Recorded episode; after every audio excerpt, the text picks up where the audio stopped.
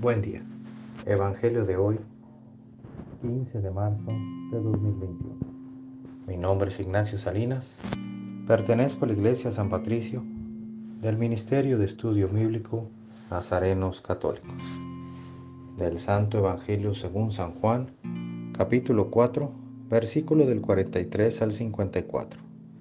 En aquel tiempo, Jesús salió de Samaria y se fue a Galilea.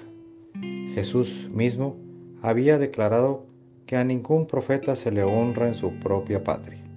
Cuando llegó, los galileos lo recibieron bien, porque habían visto todo lo que él había hecho en Jerusalén durante las fiestas, pues también ellos habían estado allí. Volvió entonces a Caná de Galilea, donde había convertido el agua en vino. Había allí un funcionario real que tenía un hijo enfermo en Cafarnaúm. Al oír éste que Jesús había venido de Judea a Galilea, fue a verlo y le rogó que fuera a curar a su hijo, que se estaba muriendo. Jesús le dijo, Si no ven ustedes signos y prodigios, no creen. Pero el funcionario del rey insistió, Señor, ven antes de que mi muchachito muera. Jesús le contestó, Vete, tu hijo ya está sano. Aquel hombre creyó en la palabra de Jesús y se puso en camino. Cuando iba llegando, sus criados le salieron al encuentro para decirle que su hijo ya estaba sano. Él les preguntó, ¿a qué hora había empezado la mejoría? Le contestaron, ayer, a la una de la tarde, se le quitó la fiebre.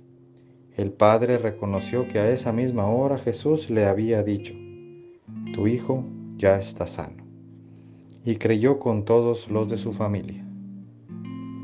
Esta fue la segunda señal milagrosa que hizo Jesús al volver de Judea a Galilea. Esta es palabra de Dios. Gloria a ti, Señor Jesús. Reflexionemos.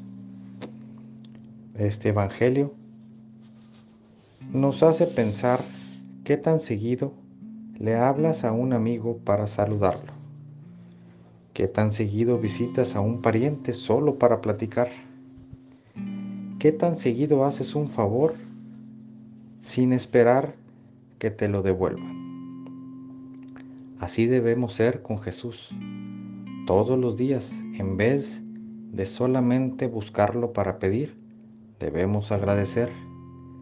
En vez de reclamar, debemos estar contentos con lo que tenemos. No nos quejemos de lo que no tenemos. Dejemos de pedir señales y luchemos nosotros mismos por lo que queremos.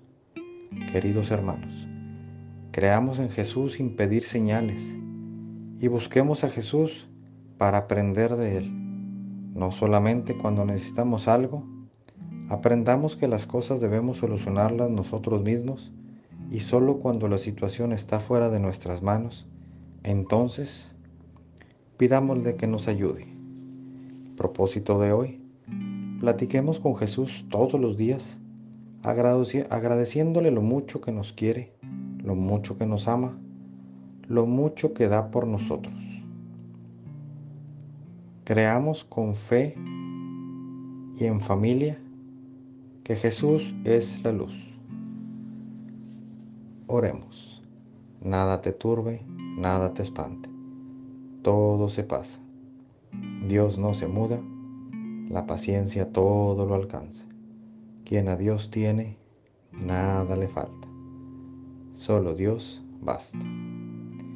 Vayamos con alegría a proclamar lo que Dios nos ha enseñado. Que tengan un excelente día.